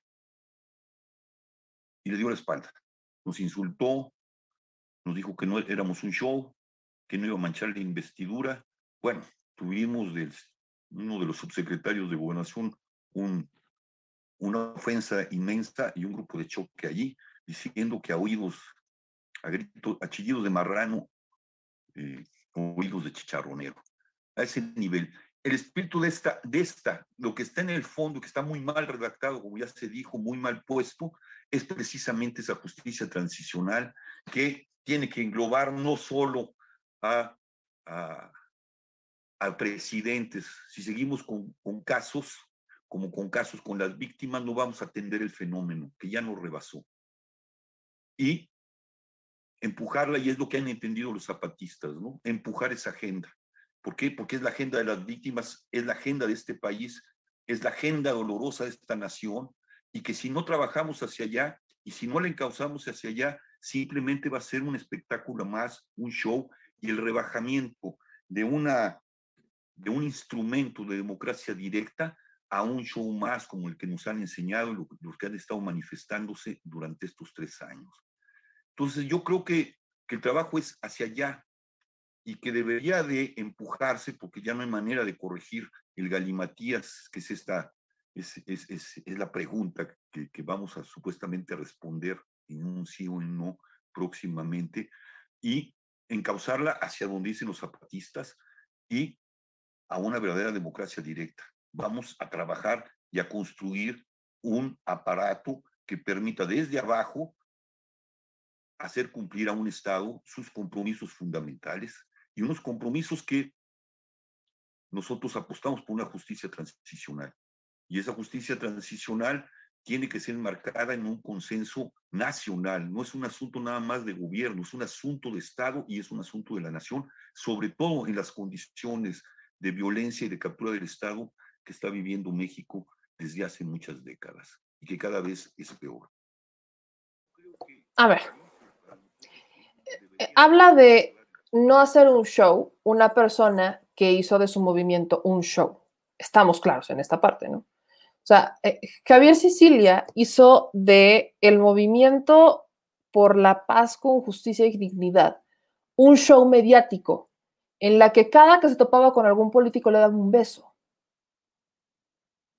Luego, de una forma bastante incongruente y hasta insultante para su movimiento, se termina aliando con quienes en años pasados había acusado de provocar los problemas que derivaron en las injusticias que hoy sufre México. ¿Quién en su sano juicio lleva años denunciando injusticias provocadas por un grupo político y cuando no le siguen el juego mediático que traía en la actual administración, se regresa con los que acusaba. ¿Alguien entiende eso? Porque yo no. ¿Qué es lo que pedía eh, el movimiento por la paz con justicia y dignidad? Esclarecer asesinatos y desapariciones eh, y nombrar a las víctimas, poner fin a la estrategia de guerra y asumir un enfoque de seguridad ciudadana, combatir la corrupción y la impunidad, combatir la raíz económica y las ganancias del crimen, atención de emergencia a la juventud y acciones efectivas por la recuperación del tejido social. Esta última es algo que sí está haciendo la actual administración, las becas y jóvenes construyendo el futuro, y además con este programa de, eh, de escuelas para jóvenes de box, escuelas deportivas donde tengan una chamba deportiva y se puedan preparar y estén certificados y demás, busca justamente sacarlos de las calles para integrarlos en, eh, en, esquemas sanos de vida, que les den una chamba, que les dé una carrera y que les dé oportunidades. Entonces, desde ahí empezamos y eso sí se está haciendo. Combatir la raíz económica y las ganancias del crimen. La unidad de inteligencia financiera es la que más denuncias ha interpuesto en los últimos años justamente sobre el tema. Eh, rastreos y bloqueos de cuentas eh, fiscales a miembros del crimen organizado, trata de personas, han justamente estado golpeando, esa es la estrategia principal de esta administración, golpear las finanzas de los criminales para pues quitarles, eventualmente ahogarlos, ¿no? Esto no es una estrategia rápida, no es como que, ah, por aquí les congelas una cuenta y ya los vas a desarmar, por supuesto que no, les congelas cuentas, luego congelas más cuentas y sigues congelando cuentas con la finalidad de que se ahoguen y eventualmente no tengan dinero y empiecen a caer. Esa es la estrategia, no es rápida, es una estrategia de asfixia económica a los cárteles y al crimen organizado combatir la corrupción y la impunidad, algo en lo que también tiene que ver Santiago Nieto, pero entramos ahora sí con esta parte de y hasta dónde estamos por parte del fiscal, por ejemplo, cuando se trata de investigar corrupciones y demás, vamos lentos. Eh, Irma Sandoval ha hecho, bueno, hizo investigaciones cuando era titular de la Secretaría de la Función Pública, pero hay muchas cosas que se quedaron reservadas y que para muchos nos generaron dudas de hubo sanciones o no hubo sanciones, si hubo inhabilitaciones, pero las empresas también la armaron de tos y empezaron a apelar para que no se les quitara este, su chamba. Y después nos vamos con poner fin a la estrategia de guerra. Pues, ¿qué se le hizo a esta administración? ¿Qué no es el primer discurso que traen los de la oposición? ¿Que por qué esta administración no combate a los narcos con más crimen? Bueno, se le puso fin a la guerra. ¿Qué es lo que estamos viendo? Efectivamente, eh, no todo depende del gobierno federal, partamos por ahí. Hay asuntos que también tienen que solucionar los gobernadores y ustedes cuéntenme, eh, los gobernadores, ¿cómo han invertido en policías municipales? ¿Los han capacitado? ¿Han buscado mejorar las condiciones laborales? ¿Han buscado contratar más policías? No. ¿Cuál es la estrategia que tiene el presidente López Obrador? La Guardia Nacional. Aquí viene la polémica porque efectivamente ahora la quiere, ahora sí la quiere regresar a las Fuerzas Armadas. ¿Cuál es el objeto de regresarlas o más bien de convertirlas y de que sean parte de las Fuerzas Armadas? Que sean incorruptibles. Es simple. Si están en un esquema civil, lamentablemente no se atienen al esquema militar. Existe todavía, y muchos no lo conocen, hay otros que sí, rencillas entre los militares y los policías. Los militares son educados bajo esquemas de honor, los policías no. Y los militares, el esquema militar y el esquema, sobre todo el marino, de honor, soberanía, responsabilidad, mucho patriotismo, o sea, traen una educación muy distinta a la que se les da a los policías. En este esquema de la Guardia Nacional se pudo ver cómo se intentó involucrar a los policías que habían buscado adherirse a la Guardia Nacional, antes policías federales, bajo este esquema y muchos no, no, ahora sí que no, no, era para ellos. Entonces, están buscando gente que se enliste. ¿Y de dónde parte este problema? Muchas personas, eh, y lo he dicho en más de una ocasión, se convierten en policías porque es literalmente su, última, e, es su, último recurso. O sea, ya buscaron chamba de muchas cosas o han sido chambitas eternamente y buscan una cierta estabilidad o tener un recurso mensual y su, última, su, último recurso es convertirse en policías. Mientras que los militares sí vienen con un esquema distinto, ¿no? Si bien habrá personas que se convierten en militares o entran a la Marina con tal de salir de situaciones de, problemas en casa o de eh, salir de unas de situaciones complicadas en su núcleo familiar. Conozco a varios que han entrado justo a eso a la milicia, que están buscando como una escapada o salir de un esquema complicado en el núcleo familiar y se van a la milicia porque no, o sea, no, no ven a sus familias en mucho tiempo, se separan, rompen con ese núcleo y empiezan con una eh, cultura distinta, con una educación distinta, justamente esa iniciativa de querer salirte de un núcleo tóxico o querer salir de una situación complicada o querer buscar, o sea, con miras de superarte, es lo que te hace diferente a buscar ser policía independientemente de si tienes una situación desesperada en casa que te motiva a salir, una cosa es, digamos, el, conformismo de salirse y convertirse en policía, y no lo digo despectivamente, sino que hay muchos, y no son todos, pero hay muchos que justamente buscan salirse y dicen, pues es que es mi última chamba, es mi última oportunidad, sabemos que pagan mal, pero pues bueno, salen, se convierten en policías y ahí están, mientras que el esquema militar implica sacrificios, implica muchos más sacrificios que implicaría convertirse en policía. Y esa diferencia, la diferencia en la práctica, la diferencia en la motivación, la diferencia en qué tanto estás dispuesto a dejar o qué tanto estás dispuesto a, eh, a dejar por tu familia o a dejar por, eh, etcétera, es lo que motiva muchas veces eh, lo que está pasando dentro de un esquema militar a un esquema civil.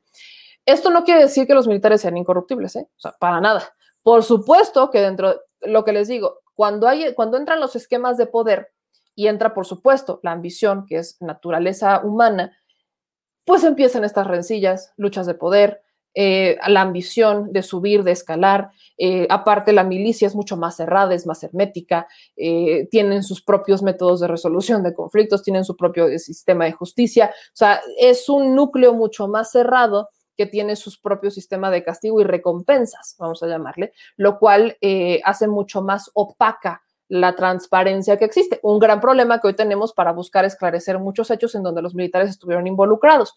Pero ¿cuál es el punto? el militar es obediencia, el esquema militar involucra obediencia.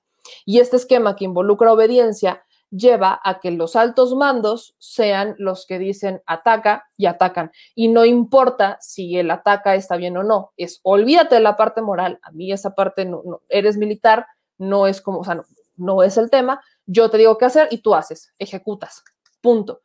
Estos esquemas son los que entran al quite muchas veces en esta parte y de hecho fue muy criticado este, lo, que dicen, eh, lo que dice el día de hoy este, el titular de la Marina al decir que no hay muchos civiles incorruptibles, palabras más, palabras menos, eh, lo tomaron y es que no es mentira, se toma un poco como acto de soberbia de decir que solamente los que son militares o marinos son honestos, mientras que los demás son corruptos. Pero, pues si lo sopesamos y vemos las estadísticas, ¿quién es, ¿en quién confía más la gente en cuestiones de seguridad? ¿En los militares o en los marinos o en los policías? O sea, es a lo que se refiere. Siempre toman mal lo que dice este hombre, la neta.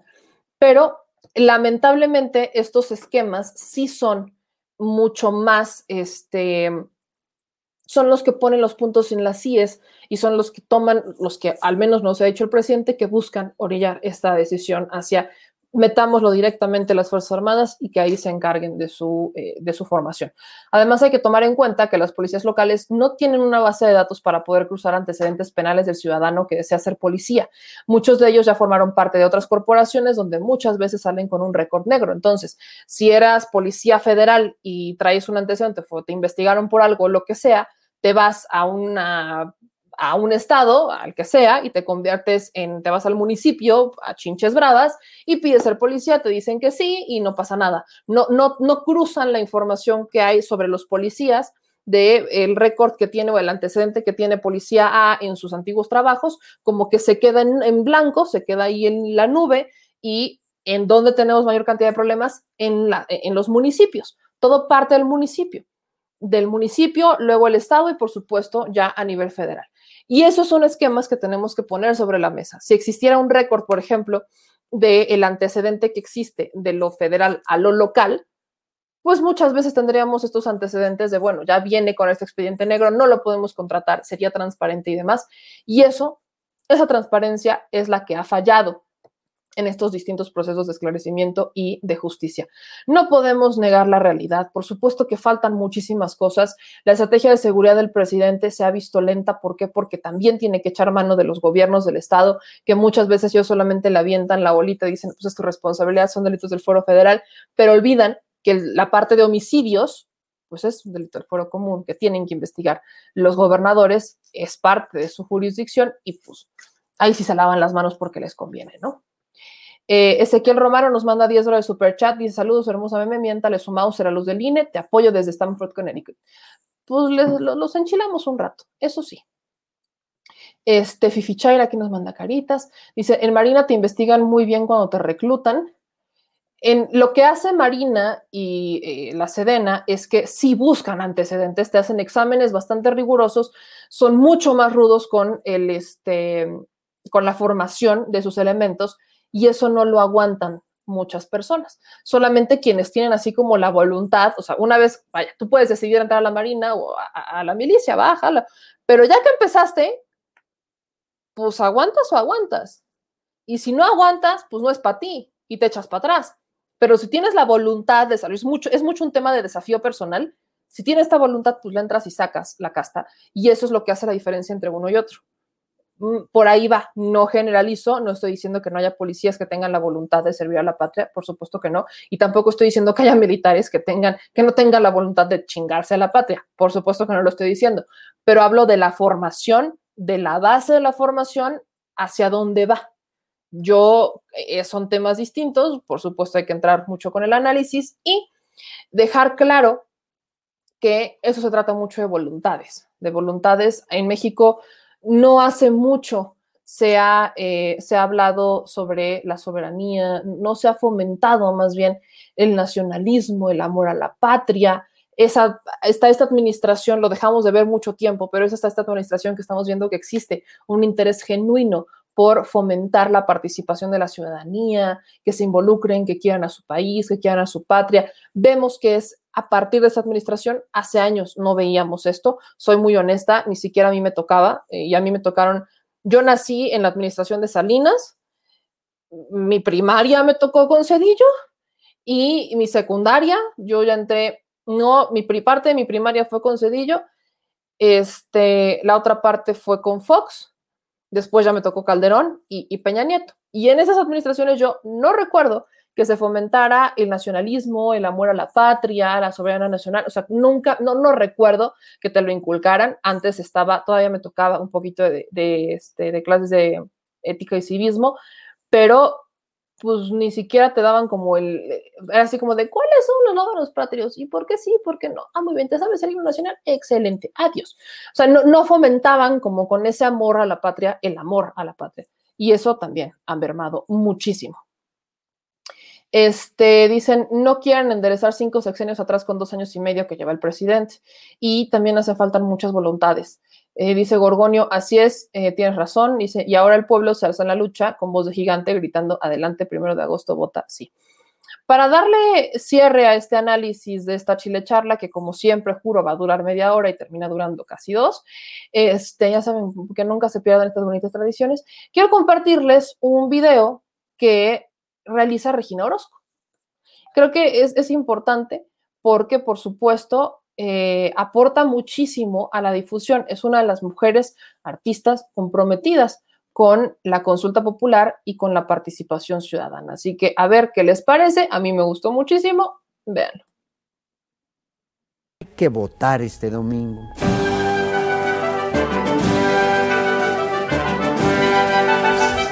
Tienes que salir. No, bueno. Este domingo tienes que votar. No podemos. Porque se juzga a quien se tenga que juzgar. Eso sí no pasa con Esta consulta es la primera. Que digan lo que quieran, pero tiene que salir. Más bien es la primera vez.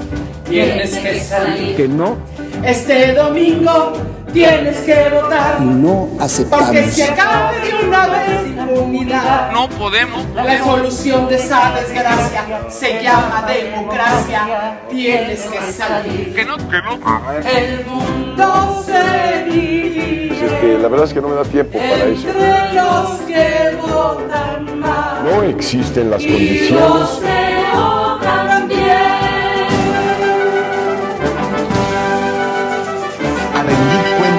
Como expresidente. Dígamelo a mí. Ahí está. Ese es justamente el video que eh, promociona Regina, Regina Orozco. Y bien me dice Andrés Ramos, más que nacionalidad te refieres a patriotismo. Sí, ti- tiene un punto.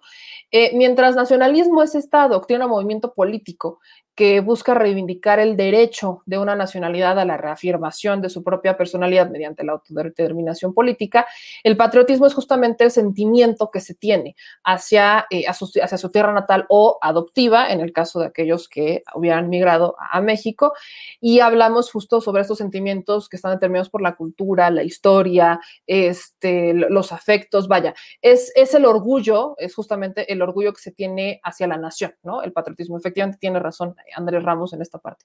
Y bueno, justo ese era el tema, justo ese era el tema este, el día de hoy. Y me encantaría que nos ayudaran a compartir la transmisión, los análisis que hacemos. Se los agradecemos, ya saben, de una forma infinita. porque nos ayudan muchísimo a crecer. Y como les dije, tenemos una sorpresa porque hay una nueva sección que vamos a inaugurar en estos próximos días y pues este es un poquito, este es el teaser de cómo se va a llamar la sección. ¿Lo pones tú o lo pongo yo? ¿Yo? Va, lo, me lo he hecho yo, me lo he hecho yo.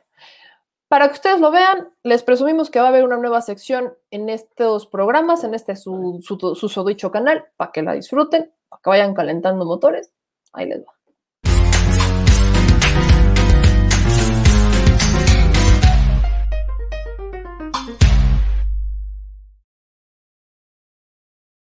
¡Tada! Justo le decía al productor que siento como es que, que, es como el tipo el comercial o el intro de la Nanny Fine. ¿Ustedes se acuerdan de la, de la niñera? Un programazo por ahí de los noventas, buenísimo. Yo lo veía. Ya no así. Ay, cállate. Entonces no esté como en los setentas. El punto es que este, este, este, este, este espacio es de puras entrevistas. Vamos a entrevistar políticos, vamos a entrevistar cualquier, o sea, personas normales, como, usted, como yo, que tengan algo que contarnos, que tengan algo que contarnos, por eso se llama Ya me lo cuentas. Este, sí, me gustó, me gustó mucho la cancioncita. Yo todavía estoy esperando que salga ahí por un, un, una monita con chinos que salga al final así como de, con el guiñito así como de, Está padre, está padre, me, me, gusta mucho. Espérenlo próximamente en este espacio al Chile.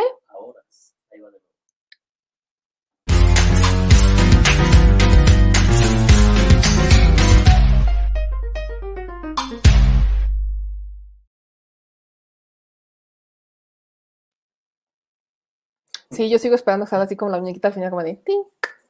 Insisto, me recuerda muchísimo al intro de, de, la niñera. Me recuerda muchísimo al intro de la niñera, pero espérenlo, espérenlo próximamente. Ya tendremos, ya tenemos, ya, ya hicimos a nuestro primer, ya entrevistamos a nuestro primer personaje y este ya vendrán, ya vendrán este más entrevistas que irán viendo en este espacio al Chile. Dicho eso, ya nos vamos, dice Diego M. ¿Para cuándo la monita producción? Pues aquí está, mira, no es cierto.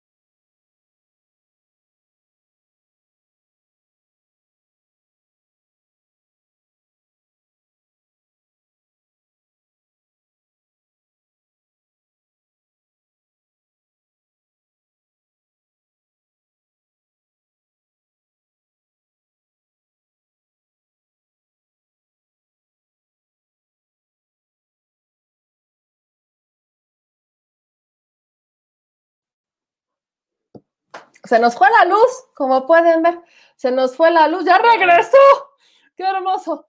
Pero bueno, ya nos vamos. Como pueden ver, aquí espantan. Aquí espantan, se nos fue la luz, pero ya regresó. Sí, sí la pagamos, les juro que sí la pagamos, eso no es broma. Sí la, sí la pagamos, se fue, se fue ideal toda la luz en la colonia. Bueno, ya volvimos, aquí espantan, ya nos vamos. De hecho, eso no se nos vaya a volver la luz. Les mando un beso, nos vemos mañana. Descansen, sigan compartiendo. Besos mil. Adiós. Yo, yo, yo he contado, señor productor. No, no despreocúpense, yo me encargo. ¿Dónde madres está? Aquí está. Les mando un beso, descansen. Adiós. Si estás en Puebla y quieres un café que de verdad sepa a café, ve a Georgian Café. Vas a encontrar postres, variedad de cafés y tés, pero sobre todo un precio justo y sabor inigualable. Por la pandemia, su servicio es solo para llevar pero de verdad no te lo puedes perder.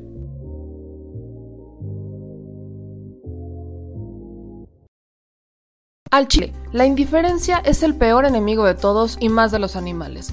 Los últimos datos del INEGI señalan que en México existen cerca de 18 millones de perros y alrededor del 70% viven en las calles, es decir, casi 13 millones han sido abandonados, extraviados o nacieron en las calles. Esto posiciona a México como el primer país de América Latina con mayor índice de perros abandonados y también con mayor indiferencia al tema. El abandono es un fenómeno que afecta a perros y gatos de todo tipo, no entiende de edades o de razas. El 20% de perros y el 11% de gatos abandonados son de pura raza, mientras que el resto son mestizos. Por otro lado, la mayoría de perros y gatos llegan al refugio en la edad adulta, aunque también son recogidos cachorros y animales de edad avanzada. El maltrato animal también está presente y nuestro país aún está en pañales, pese a que se está comenzando a legislar para crear sanciones más severas a quienes cometan ese tipo de delitos. Por eso es importante la participación ciudadana y pedimos tu ayuda. Es hora de dejar de callar y ayudar a darles voz a quienes siempre están ahí para darnos una patita. Educar, esterilizar, identificar, reflexionar y adoptar es básico para revertir la tendencia pero si tú no tienes la posibilidad de adoptar o rescatar, ayuda a diferentes organizaciones que ya lo hacen. Angelitos peludos.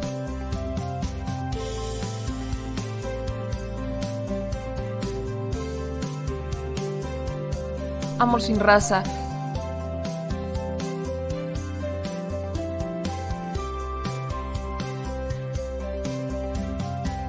Frida Puebla.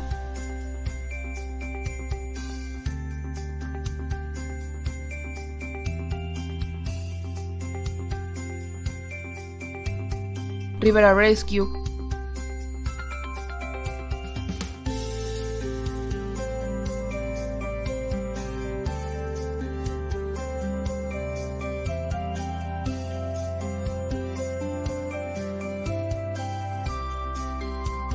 Voz Animal MX.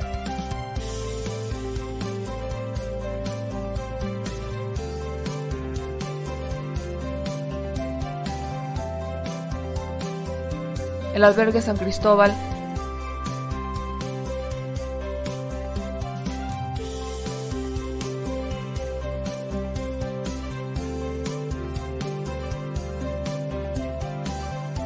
Fundación Toby.